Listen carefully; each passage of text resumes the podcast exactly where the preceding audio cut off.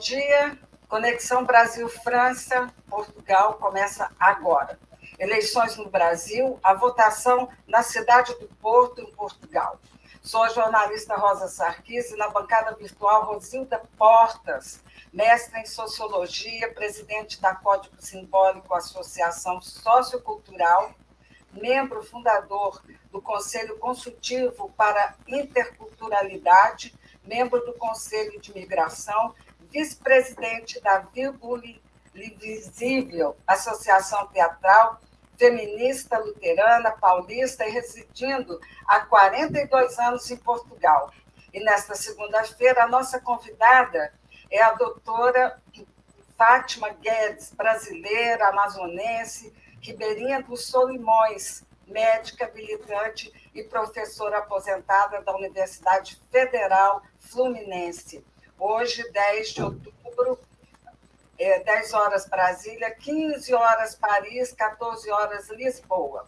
Destaques: eleições no Brasil, a votação na cidade do Porto, diálogo, e outro assunto é diálogos de sustentabilidade, homenageia o empresário Rui Nabeiro. E a nossa reflexão é com Fernando Pessoa. O meu passado é tudo quando não consegui ser nem as sensações de momentos idos me são saudosos. O que se sente exige um momento. Passado este, há um virar de página e a história continua, mas não o texto. Bom dia, doutora Fátima. Bom dia, Rosilda. Bom dia. Bom dia, Rosa. Bom dia, minha amiga. É. Bom, para começar, doutora Fátima, eu queria que, que você comentasse um pouco sobre você para a gente iniciar o nosso programa. Parte disso você já disse, não é? Sou brasileira com muito orgulho, sou portuguesa também por circunstâncias, não é? Porque já estou cá em Portugal há muitos anos, não é? Mais de duas décadas. E veja bem, o que eu ressalto é o seguinte, né? Primeiro, a minha profissão de médica, em que eu sempre considerei a minha medicina como a serviço do povo. Sempre trabalhei em serviço público, sempre, sempre, sempre, sempre. Depois a minha militância, né, que começou muito cedo. Quando eu digo que sou brasileira, ribeirinha dos Solimões, é porque foi lá que eu nasci. Eu nasci numa cidadezinha que naquela altura era uma, tipo uma vila, Coari, com 11 anos de idade. Eu fui para Manaus para ser empregada doméstica, porque eu fui tenho origem de uma família muito pobre.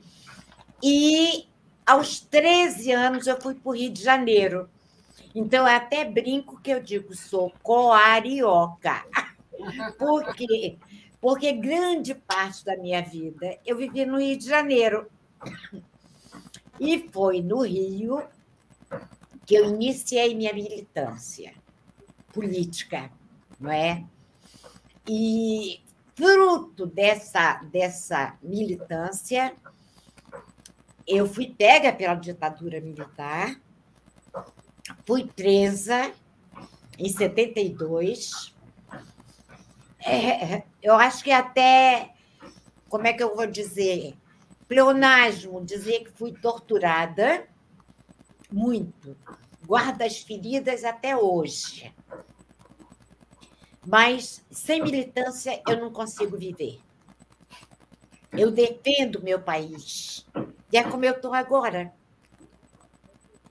Nossa, doutora Fátima, que maravilha. Eu vou passar a palavra agora à Rosilda, que fez esse convite a você, que você disse que eu tratasse você de você. Então, vamos falar então sobre Fátima Guedes e o convite que você fez e por quê, né, Rosilda? Apesar, a, a, mesmo porque a gente já, tá, já sabe do que se trata, mas eu queria ouvir de você. É, já tinha convidado anteriormente e por diversos afazeres ela não pôde aceitar o nosso convite, mas hoje, né, nesse mês decisivo né, para as nossas vidas, né, presentes e futuras, né, é, havia necessidade premente de termos a Fátima conosco. A Fátima é uma grande amiga, já de vários anos, é uma pessoa por quem eu tenho carinho imenso, mas é também uma pessoa a quem todas nós, mulheres do Brasil, devemos muito, porque a Fátima é um dos símbolos daquelas mulheres que sofreram, não é? mas que lutaram pela nossa liberdade. E a Fátima continua ativa, continua desempenhando um papel fundamental aqui no nosso movimento de luta, porque nós estamos hoje em dia em luta, não é? Não é uma militância calma, nesse momento é uma militância mesmo de luta, de sair à rua, de falarmos com todos. E a Fátima é um dos nossos grandes exemplos. Mas não há palavras para descrever a importância dela não é? no nosso movimento e nas nossas vidas. É isso aí. Bom, é, para a gente começar, eu vou passar aqui rapidamente as notícias, mas não precisamos comentar, porque o assunto hoje é super importante Sim. e a gente quer saber muito da, da Fátima Guedes, essa médica trans, transnacional. E eu vou começar a passar aqui. Eu fiz uma, uma coletânea da revista Fórum de hoje, do Café, café da, da Fórum, Bolsonaro ameaça a STF e confirma aumento de ministros para dominar a corte caso, caso seja eleito. Aí tem, em guerra religiosa nas redes, menções à maçonaria superam o satanismo, porque essa foi uma questão da semana passada e da primeira semana da campanha. A estratégia de Bolsonaro para tirar, para tentar irritar Lula no debate da Band, ordem da campanha à reeleição ir para cima. Bom, essa aí a gente tem que comentar, né, Fátima? É, você, acha, você acha que, de repente, Lula vai perder ou vai se irritar com Bolsonaro? Eu acho que ele tem todas as razões do mundo para se irritar com Bolsonaro. Por quê?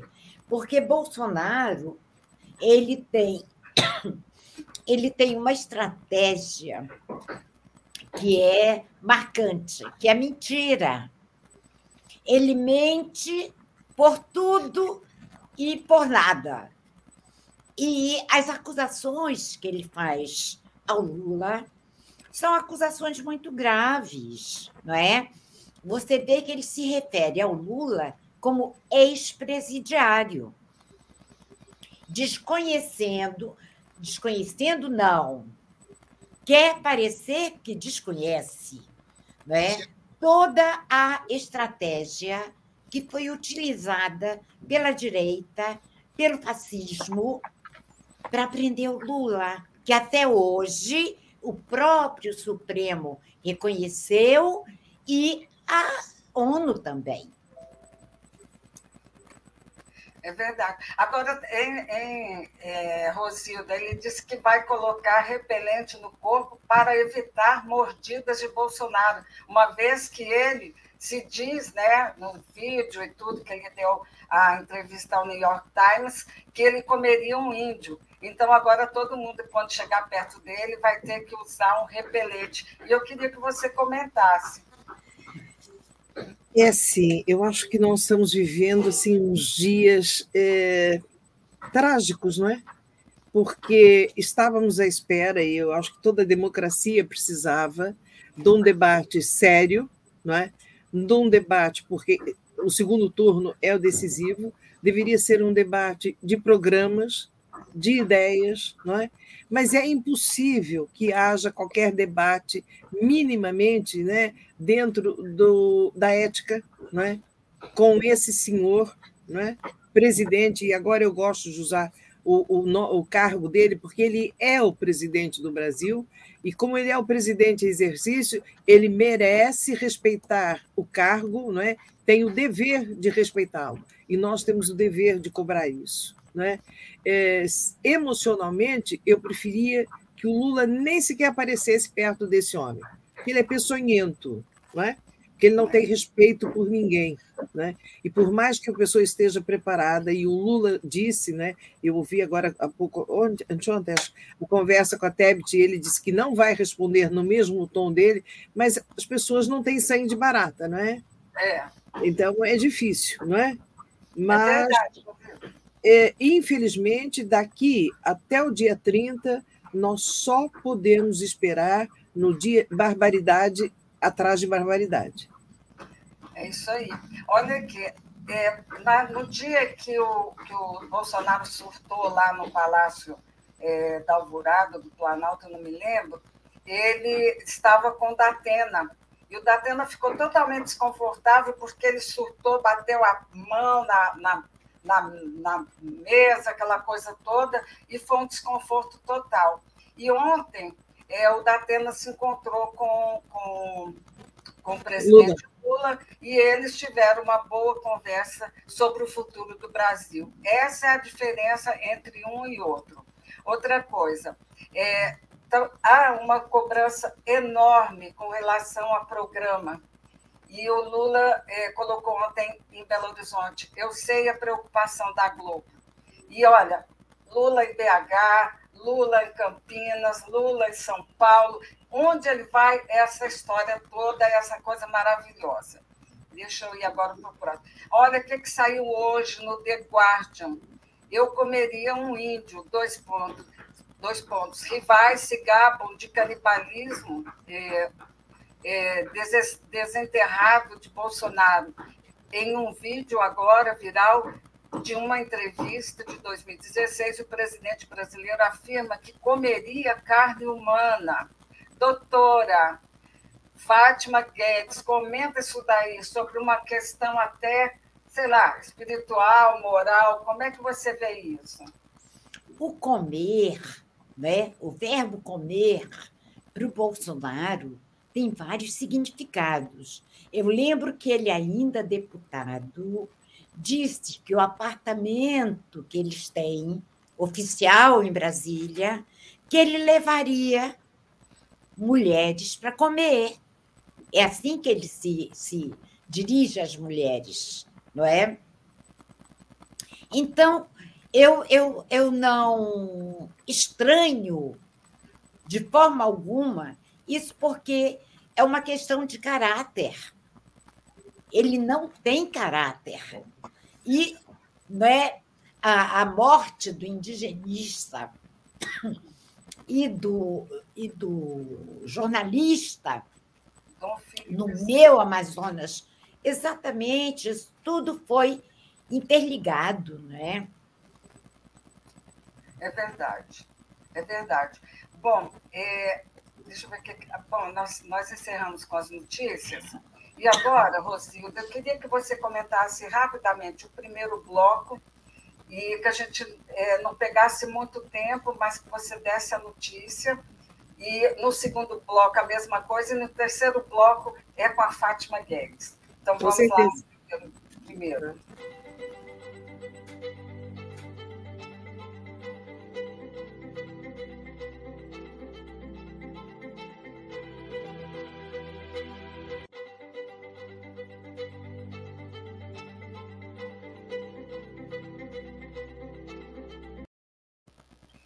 Pronto, pode falar aí. Dia 2 de outubro foi um dia é, em que, por mais anos que eu venha viver, eu não vou esquecer. Né? É, tem, nós temos muitas pessoas inscritas, certo? No Porto, mais de 30 mil pessoas, 15 mil votaram. Para quem vive aqui e sempre acompanhou as eleições, foi um número extraordinário. Né? Eu cheguei ao local de votação por volta das seis e meia da manhã e já havia fila né, para as pessoas votarem. É, foi uma movimentação muito grande, eu não tenho grande noção do que se passou lá fora, uma vez que eu estive sempre né, na minha secção. Eu só saí no horário do almoço e estava um mar vermelho lindíssimo, contrabalançado por algumas bandeiras do Brasil, que as pessoas, infelizmente, acham que são donas dela e a bandeira é nossa. Não é? Nós temos é. todo o direito de a usar. Mas nesses dias a gente até evita. Né? E a votação em Portugal foi de quanto? para o presidente Lula e quanto para o Bolsonaro? Olha, é, eu não tenho aqui os números totais, é, porque o meu computador agora há pouco foi tudo abaixo, não é? Mas eu posso dizer, eu tenho os números da minha secção, e isso para mim foi assim uma coisa vibrante, né? Nós atendemos na nossa secção 412 pessoas. E o Lula teve 307 votos dentro Nossa. da minha secção. Né? Eu, e o que foi muito bonito, sabe, foi que eu vi uma ju a juventude presente. Tantos jovens que foram votar, mas também vi cenas né, de que não vou esquecer também. E não foi só apenas uma pessoa, mas teve um senhor, foi um dos primeiros a votar, e que, quando saiu, saiu em lágrimas da cabine e disse: esse voto é por aquelas quase 700 mil pessoas que morreram. E é difícil o papel de um presidente da mesa nesse instante, porque eu não poderia, e, e penso que tem, fiz o possível, para não mostrar não é, partidarismo nenhum. Eu até comentando com alguns colegas, dizia assim, ah, quando apareciam os oponentes, eu não era tão simpática. Não, eu fui sempre, procurei ser sempre cordial com todos, não é? Embora no meu sorriso ao desejar-lhes um excelente dia, talvez também estivesse contido um pouco de ironia. Eu sei de uh, amizades, de nós temos que ficar quietos, claro, mas houve um grupo depois, né, de, pessoas que trabalharam lá e que se sentiram ofendidos, porque quando as urnas encerraram e, portanto, a votação estava fechada, certo? Nós ainda tínhamos, era aqui organizar a documentação. E é claro que nós comemoramos. É óbvio, não é? Sai o BU, tal resultado. Acabado, né, Rosinho? E nós comemoramos. E houve algumas pessoas disseram assim que, ah, que não deveríamos ter feito isso, que era uma falta de respeito. A minha resposta, que eu dei lá e que dou aqui, é a mesma. Se eles tivessem chorado, nós também teríamos entendido. É lógico, é lógico. É? Doutora Fátima, você votou aonde? E assim, um minutinho para a gente passar para o segundo bloco, porque o terceiro bloco é seu. Eu votei no Porto, como sempre voto, não é? Desde que vim para Portugal. E eu saí não é, agradecida comigo agradecida por aquele mar vermelho que a gente via lá, e também juro que dentro do meu coração estava exatamente né, o movimento que houve durante a, a pandemia no Brasil, com as colocações do Bolsonaro absolutamente desumanas, e eu saí com esperança de ver aquilo e de ver o Brasil tomar o rumo novamente. É isso mesmo. Bom, então vamos ao segundo bloco. Mas só um instante, eu só quero fazer tá. uma chamada de atenção. Houve fila as pessoas esperaram, teve gente que esperou mais de duas horas. Mas o que eu venho dizendo todos os dias, eu espero que haja uma fila maior ainda no dia 30, porque se você for a uma festa e não vir ninguém, é sinal que, né, que a festa não tem valor. Então, é, é importante você ir votar e encontrar uma fila imensa, que as pessoas elas devem ir prevenidas, certo? Se o tempo tiver de chuva, vão agasalhadas. Se tiver calor, menos. Levem água com, consigo é? Mas esperem na fila, sabe? Porque nós estamos esperando há quatro anos para voltar né, a ser felizes. Então, uma hora, duas horas na fila não faz diferença, não é? Eu queria que as pessoas entendessem isso, que apareçam, é? que não deixem de ir, é importante. Todo voto conta. Ninguém pode ficar em casa. Não, é aqui vale, em, né? em, todos os países, né? Em todos os países onde nós tivemos o direito de votar, as pessoas devem aparecer. E não se incomodem com a fila, conversem com o vizinho de lado, troquem contatos, não é? É bom que, faz, que faça uma, uma social, né? A grande Exatamente. oportunidade de encontrar todos. Troquem vibrações positivas, mas não deixem de ir. Isso. Então, vamos ao nosso segundo bloco.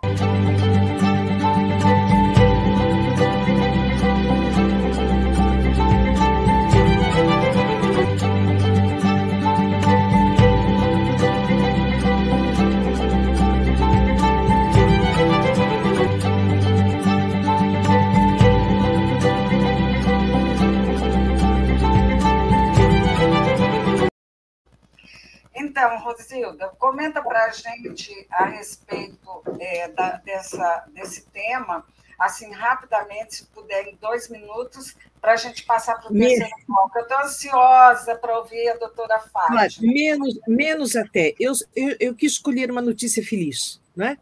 E o, o, o senhor Rui Nabeiro é um exemplo, não só para Portugal, ele é um exemplo para o mundo, um exemplo de empresário, uma pessoa que começou não é, de uma forma muito simples. O, o, o produto que ele negocia é o café, né? um produto que nos diz muito ao coração, é, são os cafés Delta, não está fazendo publicidade, é mesmo, e um senhor que aos 91 anos continua ativo, que distribui, sabe? A empresa é familiar, né? Mas ele distribui os seus lucros pelos seus funcionários, ele é respeitado pela comunidade toda, e era só isso que eu queria dizer. Todas as homenagens que forem feitas a esse senhor são merecidas. Ele é um exemplo. Olha que a Ana Braga está pedindo que seja comentado esse assunto aqui é necessário alertar o consulado para que haja alguém a orientar na entrada, que existem situações em que não precisam estar na fila, pessoas idosas com muletas, obesos, mórbidos e etc. Então, comenta aí, Rosilda. Sim, é, é, assim, houve, houve realmente algumas coisas, porque mesmo o próprio consulado não estava, né? Talvez à espera de tanta gente. Foi a primeira vez que nós fomos para um outro local. O, ISEP é interessante, mas é um espaço de difícil geografia lá dentro, sabe? E eu já fiz, eu fiz em nome da associação, da Código, não é? algumas recomendação, recomendações, e eu sei que eles estão tentando, sabe, colocar em prática, certamente dessa vez, não é? o, o povo né, irá, o movimento fluirá melhor. Né? Então é boa essa chamada de atenção da Ana, né, para a gente passar e vamos pensar né, de forma positiva, ajudando uns aos outros. As pessoas também têm, devem ter o cuidado, e muitas o fizeram, de baixar o e-título, porque assim já sabe qual é a zona né, para onde se deve dirigir. Tem lá cartazes, é mais fácil, sabe, depois de se dirigirem ao local. E vão cedo, não deixem para ir de última hora, né? Esse é um, é, é um dever, é um prazer, né? Quanto mais cedo você é. for, mais cedo você pode festejar. É verdade. Então, vou passar para o nosso terceiro bloco. Com certeza.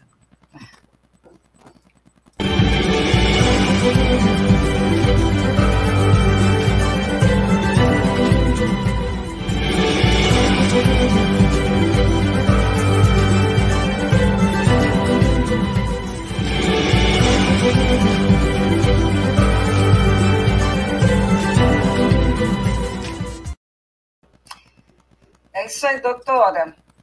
Vamos começar você falando, mas eu passo a primeira pergunta para a Rosilda.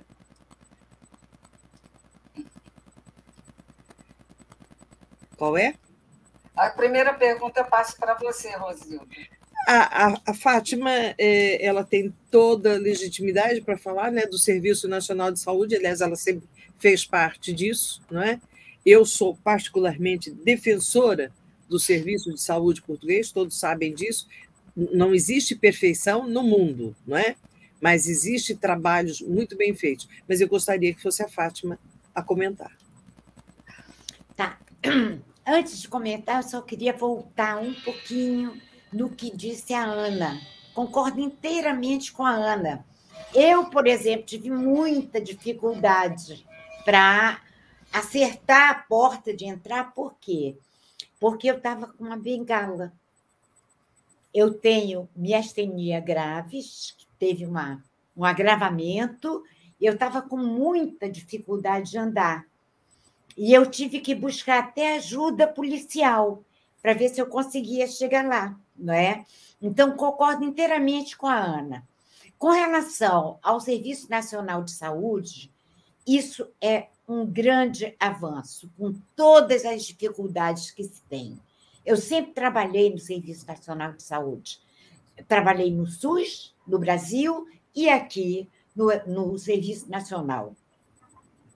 Trabalhei em hospitais públicos, portanto. E é o que a Rosilda diz: tem as suas dificuldades, tem, claro, não é? Nós vivemos num país né, que eu tenho que abrir aspas e ressaltar que, até que se prove em contrário, é um país socialista, em que pode a mercantilização da saúde, que isso é muito grave, não é? Você ter, no Brasil é assim, para você ter um atendimento razoável, você tem que ter um plano de saúde e pagar por esse plano. Cá em Portugal, eu sempre estive dos dois lados, como médica a atender e como paciente, que agora eu estou sendo seguida por causa da minha astenia, não é? E nunca precisei de pagar um plano de saúde em Portugal, porque sempre tive um atendimento que, como médica, posso julgar, um atendimento é, de qualidade.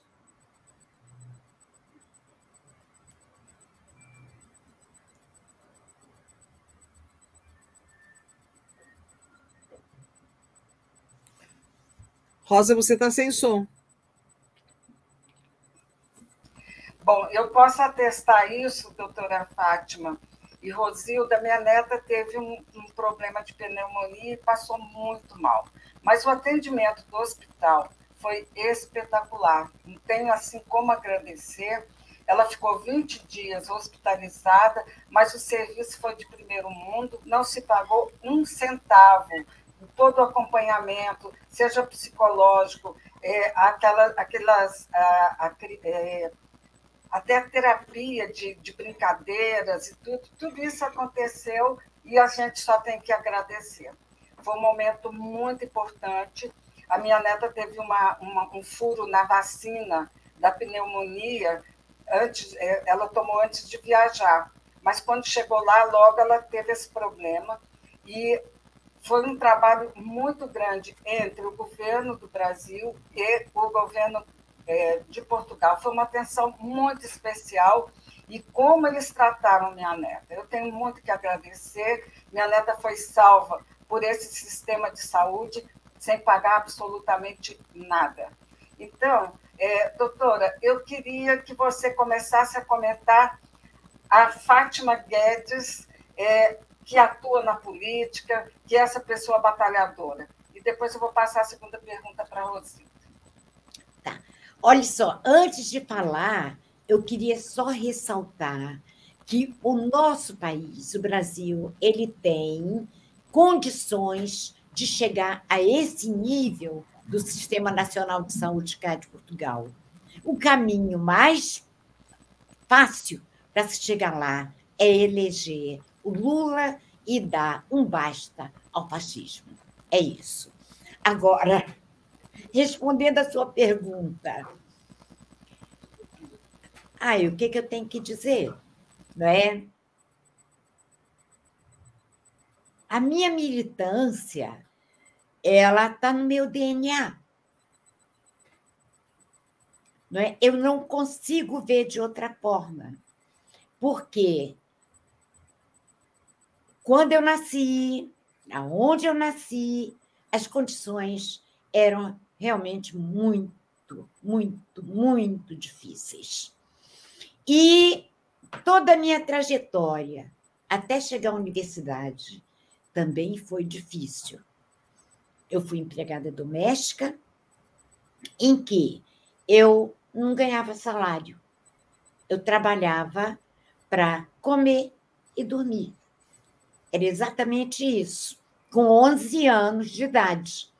A única coisa que eu pedi foi para me deixarem estudar. Porque naquela altura eu já via que era só através do estudo que eu conseguia dar passos adiante.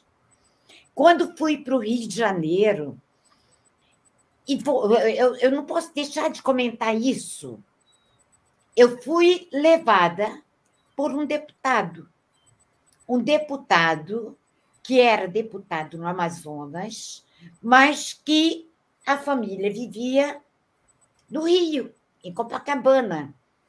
E fui para lá exatamente na condição de empregada para fazer o serviço de casa. Só que ele, esse deputado, tinha outras ideias, né? Então, uma noite, eu dormia numa rede, na área de serviço, e uma noite eu acordei com ele ao pé da rede, como a gente diz cá em Portugal, não é? Com as intenções dele. Eu virei um bicho, virei uma onça, né? Com licença, é... companheira, com licença, com licença, companheira. É só fazer aqui uma. ajeitar aqui você para ficar mais bonita. Vote em mim. Esse é o meu filho, sabe? Então, eu, eu bati nele, eu arranhei, e no outro dia eu acordei chorando, claro, não é? E eu ia todos os dias a comprar o pão de manhã na padaria e tudo. E eu ia sempre com duas senhoras, não é? Já de idade, eu ia na companhia delas, porque eu gostava de falar, eu precisava falar. Eu sou de uma família em que minha mãe teve 13 filhos. Três foram por causa dessas condições, não é? Dez ficaram, e numa família grande, com mãe, pai, avó, irmãos e tudo, né? eu precisava falar eu gostava de falar. Aí, resultado, eu contei para elas. E confesso que eu contei na intenção, na, na esperança delas me convidarem para ir para a casa delas. Mas isso não aconteceu. Mas uma delas disse para mim: olha, em Botafogo, assim, assim, assim, assim, é, tem um colégio de freiras, por que, que você não vai lá? E elas me deram as moedas para pagar a condução, o autocarro, e eu fui lá. Quando cheguei lá, contei a minha história e fui acolhida pelas freiras. Né? Uma coisa que, que até hoje mexe comigo é que eu nunca tive formação religiosa, nunca. Tenho minha fé e tudo, mas nunca tive. E lá eu era praticamente obrigada a comungar. E eu nem sabia como era fazer isso. Eu tinha que olhar para as pessoas para ver o que, que as pessoas faziam para eu fazer igual, não é? E assim foi minha vida. Fui acolhida lá pelas freiras, fiquei um tempo lá. Depois fui acolhida por uma outra senhora, muito religiosa, que faleceu, infelizmente. E foi exatamente nessa questão de conversar, não é? Porque eu, eu gostava de Niterói, porque Niterói era pequenininha, eu me sentia melhor do que no Rio de Janeiro. E eu pegava a barca né, para ir para Niterói e eu olhava onde tinha uma senhora sentada. Eu digo, é lá. E aí eu ia e começava a conversar, conversar, conversar. E depois de umas, umas três conversas, três dias diferentes, essa senhora me convidou para ir morar na casa dela. E aceitei, claro, né? E fui viver em Niterói, onde vivi a maior parte da minha vida. Foi aonde eu consegui continuar os estudos, foi aonde eu consegui fazer o vestibular, não é? E foi aí que eu consegui traçar a minha vida profissional. Ótimo. Rosilda, a próxima pergunta é sua. Fátima, é, a vida né, tem sido uma luta constante, não é? mas você tem saído sempre vitoriosa. É evidente que você teve um, um, um período não é, muito violento, é o período da ditadura. Eu sei que isso é muito duro falar sobre isso, não é? é eu não vou pedir para que você entre assim em muitos detalhes, mas pelo menos, não é, rapidamente, porque isto é um depoimento, não é, muito importante, porque infelizmente nós temos um grande, né, uma, uma grande parte da população hoje negacionista, né? E que dão ouvidos né, a palavras de um. Ele não é doido, ele é, ele é mau, é uma pessoa amoral. Né? Ele não é doido. De doido ele não tem nada, é, né? mas que tem faz gozo né? em dizer que essas coisas não existiram. Se você puder fazer isso.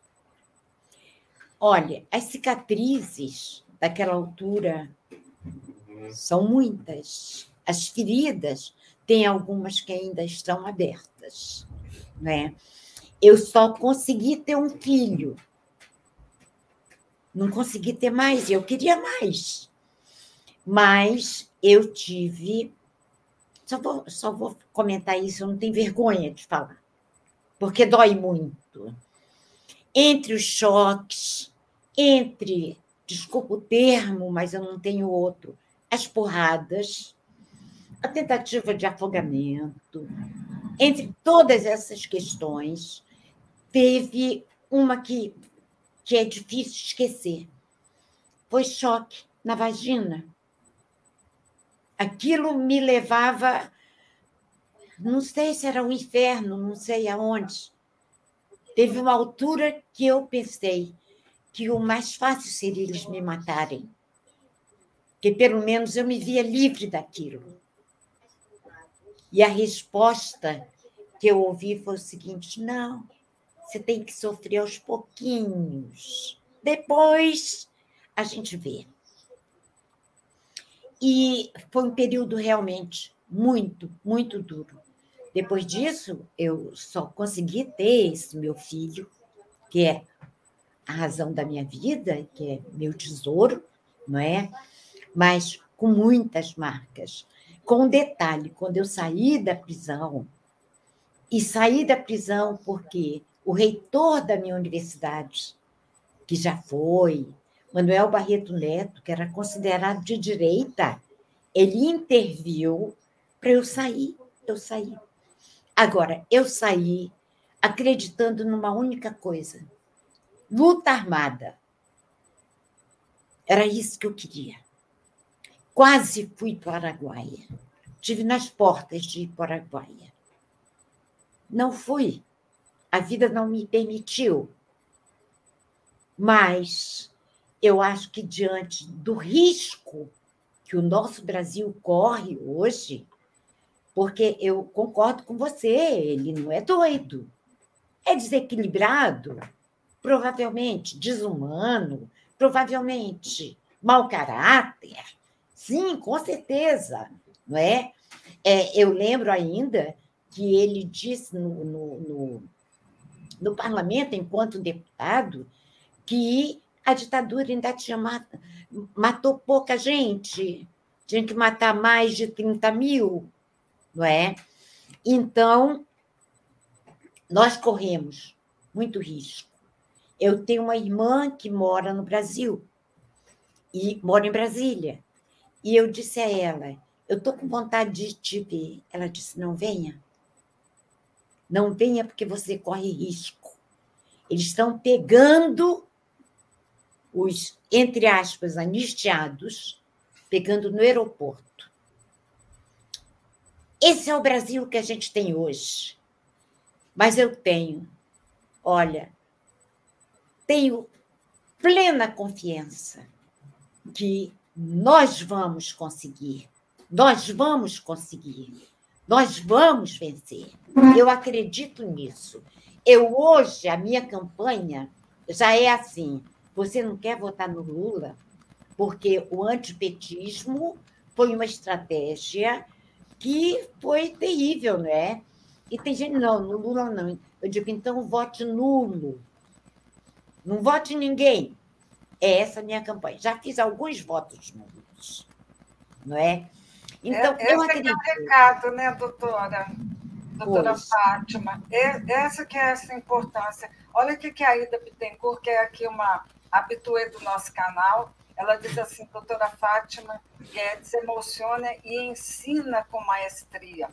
Eu posso dizer que é, eu tive até dificuldade agora de, de entrar e de falar alguma coisa, porque fiquei muito emocionada, doutora.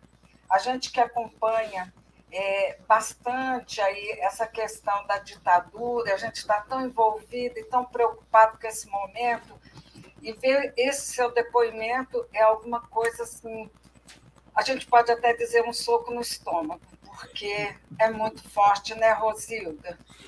É muito Mas olha, forte, só um pouquinho. Sim.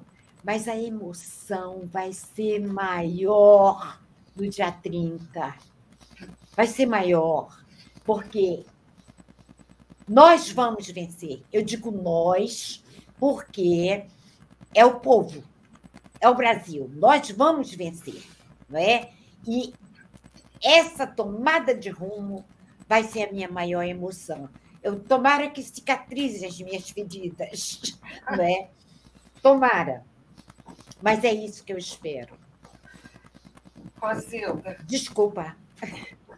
É, é, é, realmente uma emoção muito grande ouvir a Fátima, mas, mas é imprescindível é que todos a ouçam, porque isso não é um conhecimento, sabe, que você teve através de uma notícia que foi lida, de uma coisa que ficou lá atrás. Não, está aqui, é um depoimento vivo, não é? De quem viveu esses momentos, mas de quem felizmente estará aqui para celebrar a vitória. Essa será a nossa maior alegria. Né? Então, a, a Fátima é de uma importância muito grande. Da mesma forma, veja uma coisa: o Lula, com a idade que tem, não é? Com, por tudo que passou, ele não poderia estar quieto agora em casa, porque a, a idade da gente vai chegando, a gente tem aquela aspiração, né? Tem uma hora que eu vou arrumar as coisas e vou ficar quieto, mas há alguma coisa que nos leva a mexer, né? É, eu vou fazer um parênteses muito rápido, só para dizer uma coisa que é muito pessoal, mas é uma alegria imensa. Eu ontem conheci o meu bisneto, o meu primeiro bisneto, e eu estive. Eu estive cinco minutos com ele. Ele veio me visitar, porque eu tinha uma reunião, né? E que eu sabia que a gente ia fazer militância, sabe? Então eu pedi desculpas, eu peço, né? a Deus que me dê mais tempo de vida para eu poder né, desfrutar dessa maravilha, porque nenhuma de vocês sabe o que é isso. Né? Não. Um neto no colo é uma coisa assim fantástica, né? Mas, e aí às vezes eu penso, eu também poderia estar quieta, não é? Até porque eu, Fátima, nós já estamos vivendo há tão longe, há tantos anos longe, né? Mas o Brasil não saiu de dentro de nós. É verdade. Agora, a última pergunta, e com as suas considerações finais, doutora Fátima, é que você falasse há quanto tempo está em Portugal? E 24, 24 anos. E por que Eu foi? tenho a idade do Lula. Ah, é? Nós temos a mesma idade. E conheci o Lula pessoalmente. Porque eu também fui líder sindical. Eu fui professora da Universidade Federal Fluminense, que eu tenho muito orgulho disso, estou reformada. E é, é, durante né, o meu exercício, eu fui é, presidente da Associação dos Docentes da UF, filiada à Andes, e que é uma sessão sindical. Né? E foi quando eu conheci o Lula, ainda quando, Fátima, na, quando ele era deputado constituinte. Não é? Em Brasília, a gente, as nossas greves né, históricas, greves de 100 dias, não é? em que eu participei, ia para cima do caminhão, não é? a lutar pela universidade pública, né, pelos direitos humanos, pelos direitos do povo. Então, é, teve um momento que eu tive uma decepção muito grande do ponto de vista político. E eu resolvi sair do Brasil. Eu já não acreditava. O Lula não tinha sido eleito. E o Lula foi eleito quando eu já estava cá em Portugal. E uma coisa que é importante eu dizer: eu tinha orgulho de dizer que eu era brasileira. Hoje eu não tenho esse orgulho. Hoje tenho vergonha. É isso aí. Bom, a gente está finalizando Fátima Guedes e Rosilda Portas com essa linda pauta, viu, Rosinha? É, valeu cada segundo e eu gostaria de te ouvir de novo, viu, doutora Fátima? Com essa história maravilhosa, com esse depoimento que, olha, eu sabia da sua luta, enfim, que Rosilda tinha me passado, mas eu fiquei surpresa. Eu fui surpreendida com tanta força, com tanta determinação. Uma pessoa que sai lá do Amazonas, vem para o Rio de Janeiro, sofre toda, toda situação inicial, vem como uma empregada doméstica sem receber salário e chega onde você chegou.